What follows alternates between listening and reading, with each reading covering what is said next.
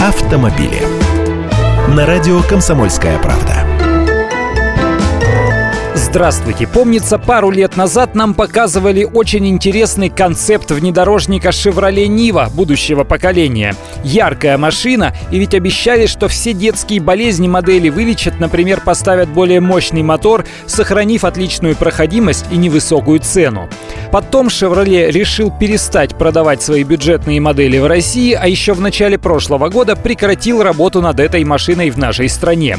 А в других странах ее такое не существует, потому что это плод сотрудничества. Ее делают на совместном предприятии GM «АвтоВАЗ». Они и обратились с просьбой в Минэкономразвития помочь им деньгами в разработке будущей «Шевроле Нивы». Конечно, просто так денег им никто не даст. Речь идет о кредите в 12-14 миллиардов рублей.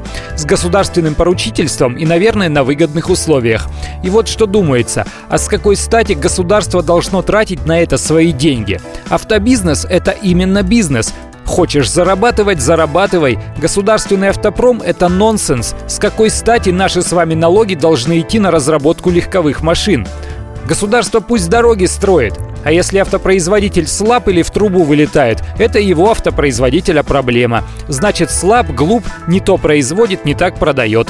А так потом выяснится, что продажи так себе, прибыль маленькая или нет ее, срок платежа по кредиту надо перенести или еще денег выделить. Ну вы понимаете. Я Андрей Гречанников, ты эксперт «Комсомольской правды». С удовольствием общаюсь с вами в программе «Русские машины» ежедневно по будням в 13.00 по московскому времени.